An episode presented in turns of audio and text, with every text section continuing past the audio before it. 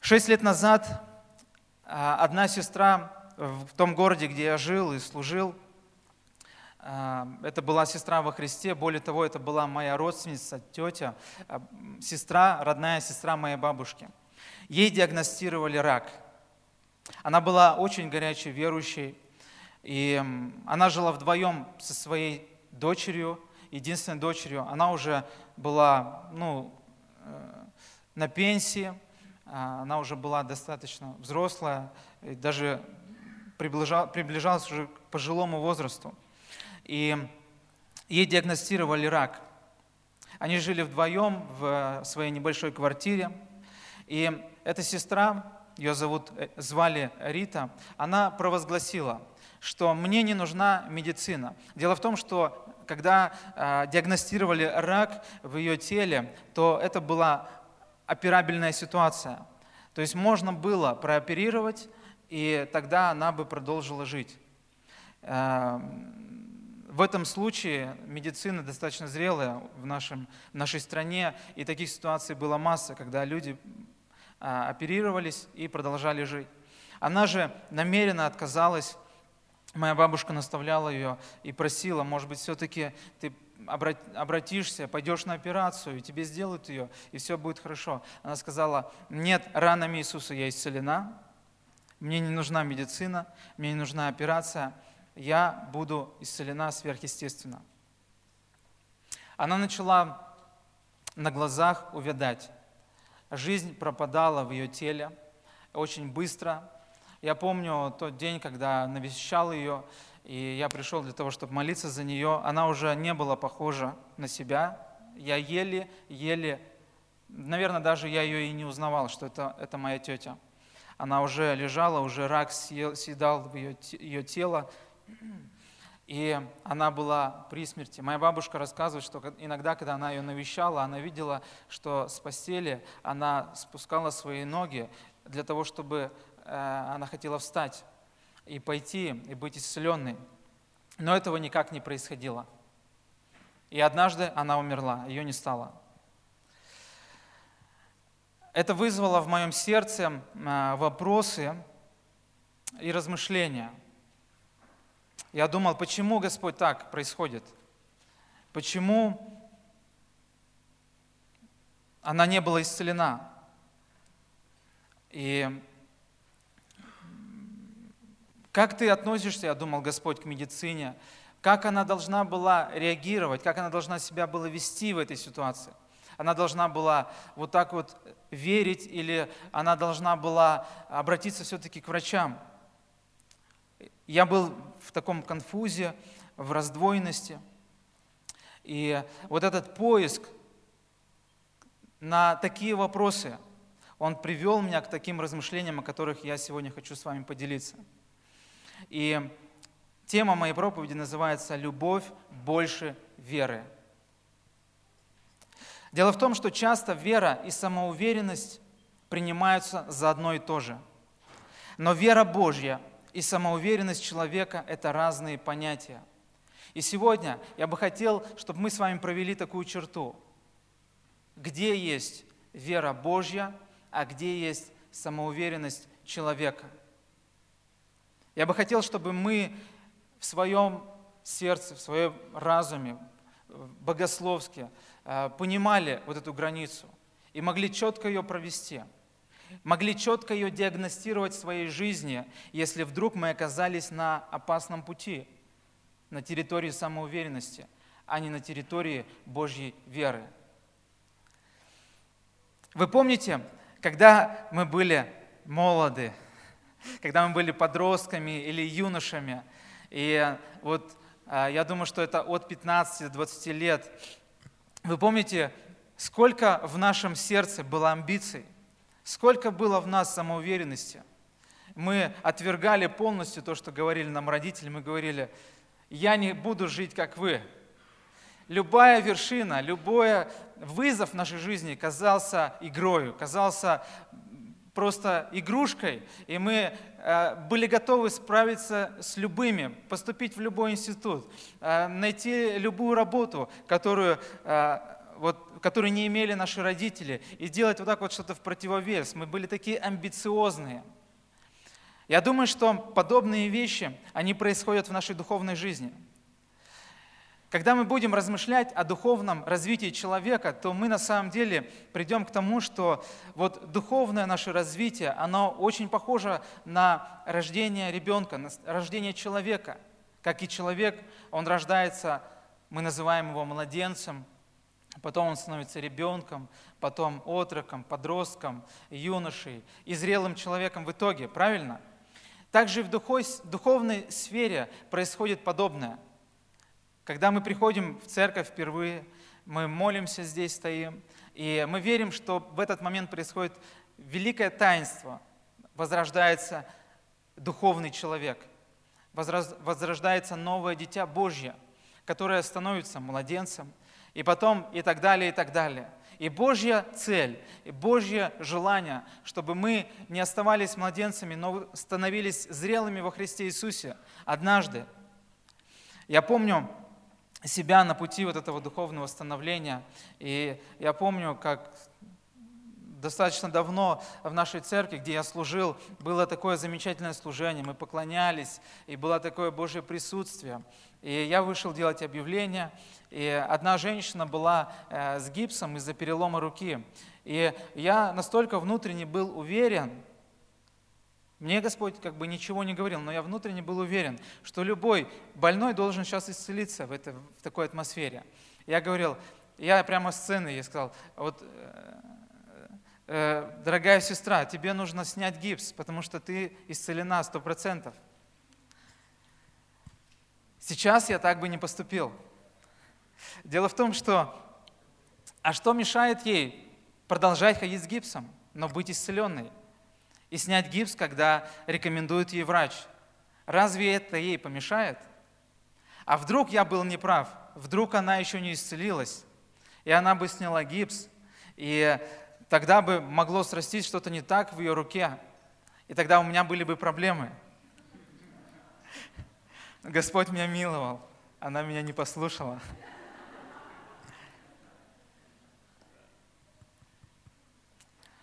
У меня был один знакомый, очень горячий брат.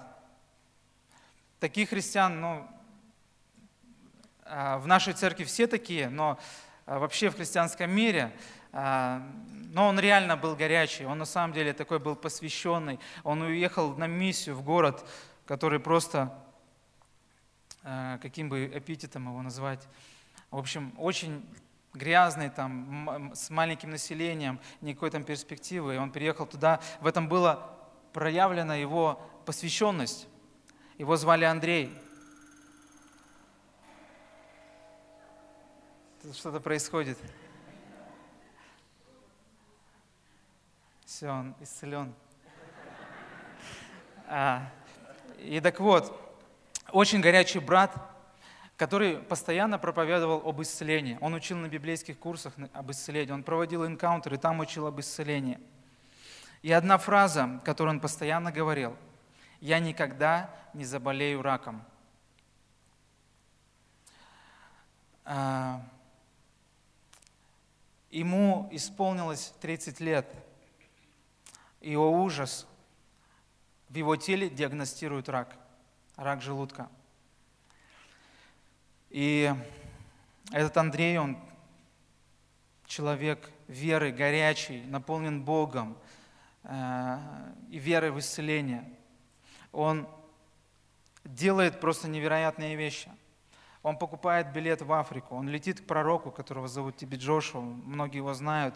В его служении происходит множество чудес, множество исцелений, э, пророческих всяких действий. И мертвые воскрешают – но он приезжает к тебе Джошуа, и тебе Джошуа за него молится, но не говорит, что он исцелен. Тогда Андрей, он покупает билет, это невероятно дорого просто ехать в Африку. Потом он покупает, возвращается в Россию, покупает билет и летит в Америку. И прямо прямиком к Бенихину, известному а, исцеляющему а, проповеднику, евангелисту. Попадает даже на его передачу, и никто не говорит ему, что он будет исцелен.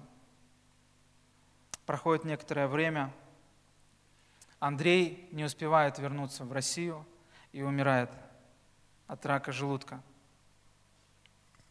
Вот на такие сложные вопросы я бы хотел, чтобы мы с вами хотя бы приблизились к каким-то ответам, каким-то пониманиям. Матфея 4 главе я бы хотел посмотреть одну историю, иллюстрацию, которая была в жизни Иисуса. Матфея 4 глава 5, 6 стих и 7. Я прочитаю. Потом берет его дьявол то есть это та ситуация, когда Иисус был уведен Духом Святым в пустыню после своего крещения. И потом приходит дьявол, чтобы испытывать его, искушать его.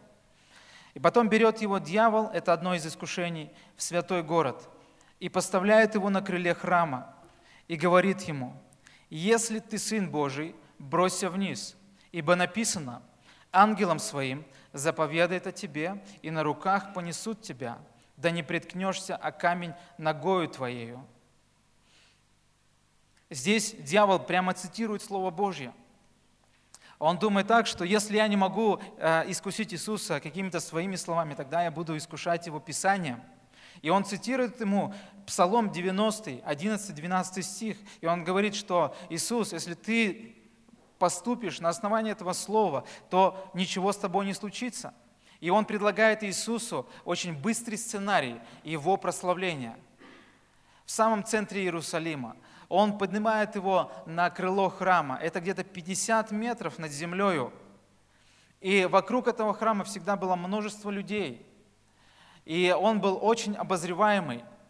И он ставит там Иисуса, и он говорит, ты можешь сейчас броситься, с тобой ничего не случится, даже если случится, то Бог тебя воскресит, и тогда все поверят в тебя и будут следовать за тобою. Очень быстрый сценарий, правда? Не нужно никому ничего доказывать, очень быстро, моментально. И это не противоречит Библии. Но мне понравилось, как однажды сказала одна голландская миссионерка, ее звали Кори Тенбум. Это женщина, которая в дни нацистского режима укрывала в своем доме сотни евреев. И потом попала в концлагерь из-за этого и в камеру, а, где была в одиночестве полтора месяца. И она сверхъестественно была освобождена из концлагеря, реально сверхъестественно. Я вам рекомендую посмотреть ее историю Кори Тен, Тен Бум. И она написала однажды в своей книге, когда дьявол не может удержать нас позади, он пытается толкнуть нас вперед так сильно, чтобы мы потеряли чувство меры. Я думаю, что ситуация с Иисусом именно то, о чем пишет Кори. Дьявол предложил Иисусу самонадеянный поступок. Сбросься вниз, и тогда все в тебя поверят. Но дело в том, что Иисус, Он не играет в такие игры. Бог не будет совершать чудеса, чтобы удовлетворить наши амбиции или самоуверенность. Господь совершает чудеса, чтобы удовлетворить нужды других людей – когда наше сердце, оно мотивировано самоуверенностью, а не любовью, то мы можем поддаться такому искушению. Мы можем начать действовать самоуверенно. Наша самоуверенность и вера Божья – это разные понятия. Наша умственная убежденность в том, что то, что написано для нас, это не то же самое, что и вера Божья – то, что сказал Иисус Петру, иди по воде, это не значит, что нам нужно ходить по воде сейчас и пересекать Финский залив по воде. Но это было личное обращение Иисуса к Петру. И тогда Петр пошел по воде. Его вера была основана на том, что Бог говорил ему в этот момент – В 1 Коринфянам 13 главе 13 стихе написаны известные слова. «А теперь пребывают сии три – вера, надежда, любовь, но любовь из них больше». Сегодня у меня много историй, э, к сожалению, но трагичных историй, но мы должны о них знать, мы должны о них говорить, мы должны делать выводы из этих историй, чтобы самим не попасть в этот капкан. Я хочу рассказать об одной семье, у них был маленький сын, его звали Уэсли. Он был болен диабетом. И родители прочитали в Иакова 5 главе 14 стихе, что «болен ли кто из вас? Тогда пусть призовет пресвитеров, и те, помазавшие его елеем, помолятся молитвой веры, и он будет исцелен».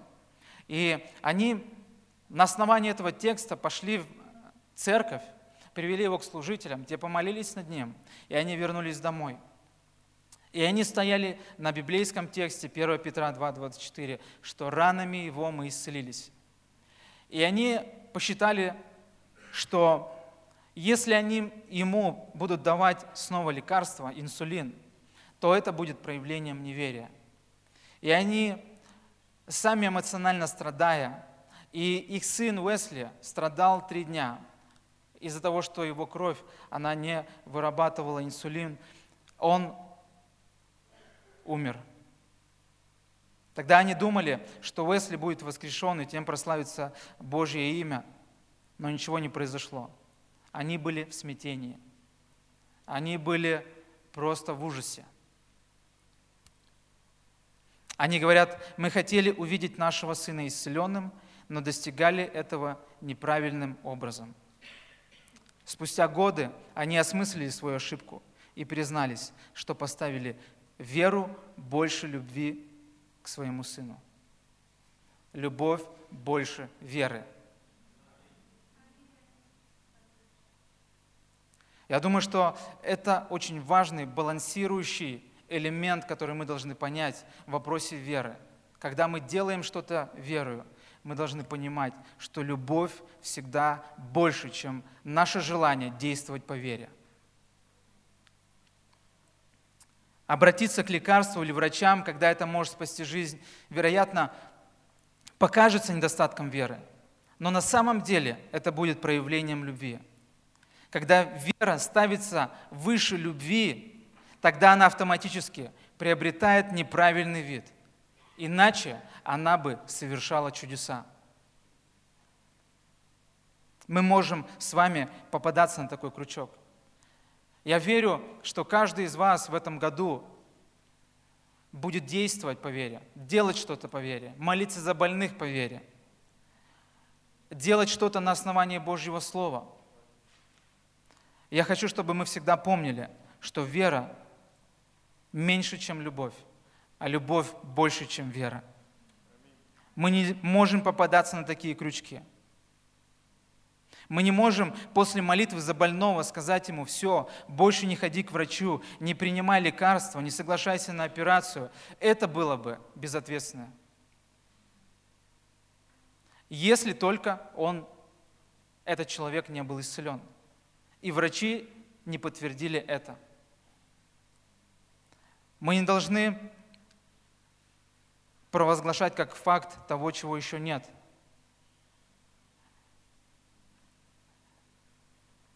Даже если человек понял, что исцелен, пусть проверится у лечащего врача и получит медицинское подтверждение. Мы не можем строить наше служение на наших амбициях, на том, чтобы показаться человеком, ну, который человек веры, не капитулирующий Потому что я понимаю, что когда мы действуем по вере, когда мы, например, молимся, нам, нужно выглядеть, нам хочется выглядеть хорошо. Нам хочется, чтобы чудеса происходили. Но если они не произошли, тогда мы не можем строить наше служение на наших амбициях. На основании мы основываем наше служение на Божьей заботливой любви, когда жизнь или здоровье человека важнее результата нашей веры когда жизнь или здоровье человека важнее результата нашей веры. Мы должны во всем руководствоваться заботливой любовью, не нашей внутренней амбицией И я не говорю, что это плохо, когда ты желаешь делать дела веры. Но я говорю о том, чтобы эта внутренняя амбиция, она не выросла и не стала больше, чем Божья любовь. Это должно нас отбалансировать. В Галатам 5 главе 6 стихе написано, «Ибо во Христе Иисусе не имеет силы ни обрезания, ни необрезания, но вера». Я вас не слышу. Действующая любовью. Интересно, когда я посмотрел греческий перевод, точнее оригинал этого текста, и слово «действующее», оно звучит как «энергео», это слово нам всем известно, это слово «энергия». И за 300 лет до того, когда писал эти слова апостол Павел, Аристотель в своем трактате, трактате о физике, он впервые употребляет слово «энергео». Конечно же, тогда оно имело иной смысл, чем сейчас. Тогда это обозначало действие человека. Вера, действующая любовью. Буквально слово «энергео» значит – эффективно действовать. Энергео, эффективно действовать.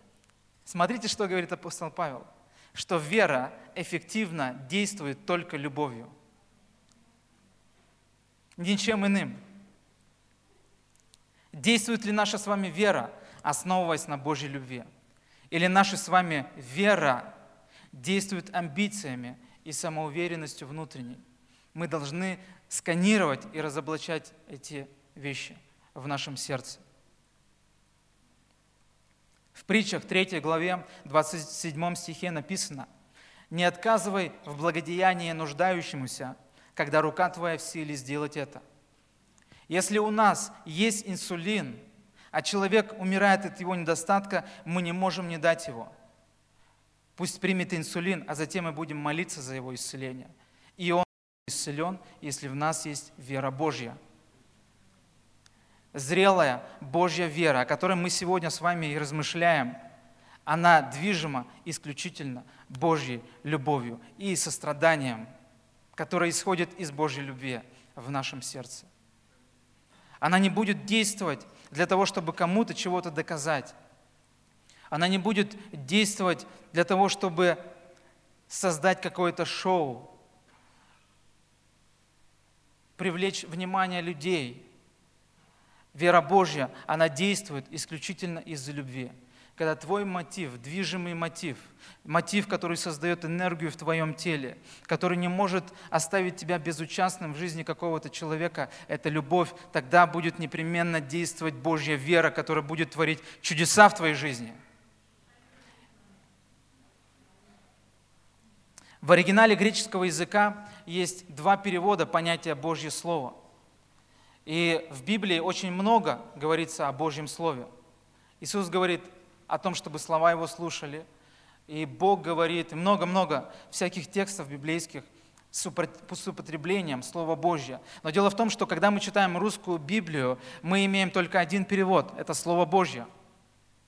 Слово Божье – но на греческом оно обозначает разные вещи, так же, как и любовь. Любовь мы читаем как любовь, но она может иметь разные значения. И в греческом языке, если мы будем обращаться к переводам, то увидим, что в некоторых контекстах любовь, она имеет абсолютно другое значение, чем мы его понимаем. Также и Слово Божье. Есть два слова в греческом. Это логос, первое. Это логос. То есть это слово, которое написано, которое мы с вами, я надеюсь, каждый день читаем. Это Библия. Слово, которое написано. Общее слово для каждого человека, которое мы читаем, которое живо и действенно, которое острее меча обоюдоострого, которое изменяет нашу жизнь. И в Иоанна 5.24 Иисус говорит именно о Логосе. Он говорит, истинно говорю вам, слушающий Слово Мое и верующий, Слово Мое, Слово Логос, и верующий в пославшего меня имеет жизнь вечную, и на суд не приходит, но перешел от смерти в жизнь. Другое значение понятия Слова Божье звучит так – рема. Рема. Мне очень нравится Рема. Я люблю очень Логос. И я хочу, чтобы мы прочитали Луки, первую главу, 36 стих. Там написано Рема. «Вот Елизавета, родственница твоя, называемая неплодную, и она зачала сына в старости своей, и ей уже шестой месяц. Ибо у Бога не останется бессильным или невозможным никакое рема. Аллилуйя. Вы можете себе представить? За свою небольшую жизнь я на сто процентов убежден. Я видел это множество раз, как любое слово, сказанное Богом, оно обязательно исполняется. У Рема нету никаких вариантов не исполнится. У Бога не останется бессильным никакое Рема. Тогда Мария сказала, «Все раба твоя, да будет мне по Рема твоему». И отошел от нее ангел, и Иисус родился. Рема было исполнено.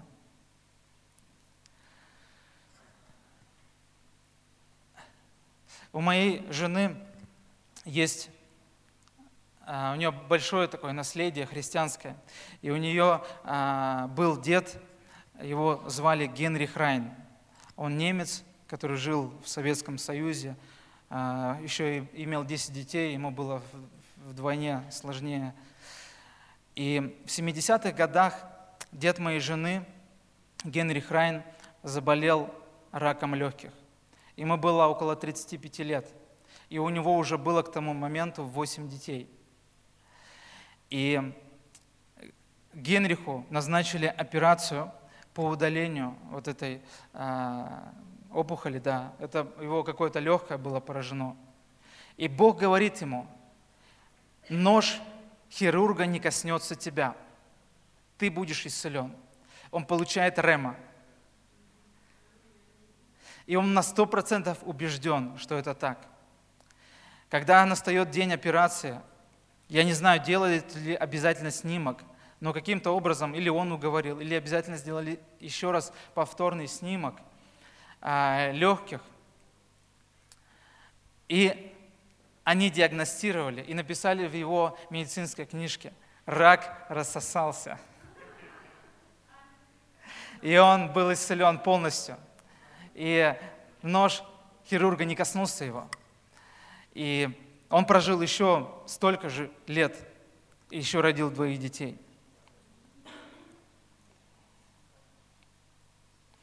Мы все с вами учимся вере. И на пути к зрелой вере мы будем совершать ошибки. Но пусть эти ошибки будут не ценой жизни других людей. Давайте всегда будем понимать, что любовь она больше, чем вера. Мы не можем говорить больному человеку, за которого мы молились, чтобы он не шел к докторам.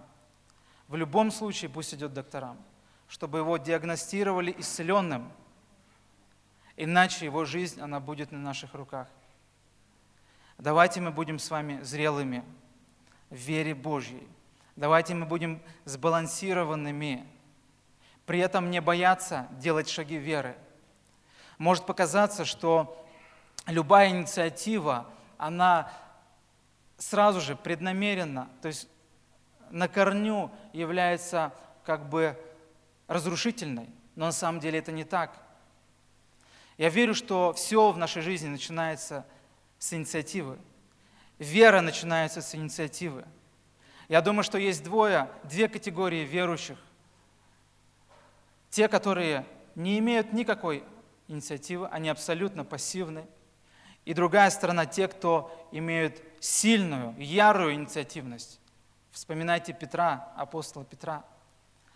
И его инициатива, которая двигала его к Божьей вере, познанию Божьей вере, испытанию Божьей веры, я не думаю, что она была греховна.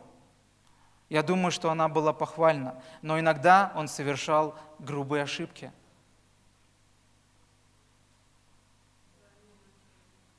И, конечно же, скорее всего, когда мы будем учиться в вере, когда мы будем делать шаги веры, никто не может нас... э, Я не могу сказать вам, что вы не совершите ни одной ошибки. Мы будем совершать ошибки. Но давайте это не будет ценой жизни других людей. Давайте мы будем здравыми. Давайте мы со своей верой будем нести, во-первых, Божью любовь, заботу о человеке и зрелость Божью во всем, что мы делаем в вере. Поэтому я думаю, что каждый верующий, конечно же, он не должен быть пассивным, лежащим на диване, но мы должны быть активными, мы должны быть инициативными, мы должны пробовать шаги веры, мы должны попробовать молиться за больного. И я верю, что если мы будем инициативны, если мы будем пробовать, тогда мы будем расти и развиваться в божественной вере. Наша зрелость, она будет возрастать от наших попыток, от наших неудач и от наших успехов, когда мы будем видеть реальные чудеса в своей жизни.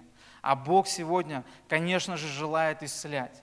Конечно же, Он не изменился.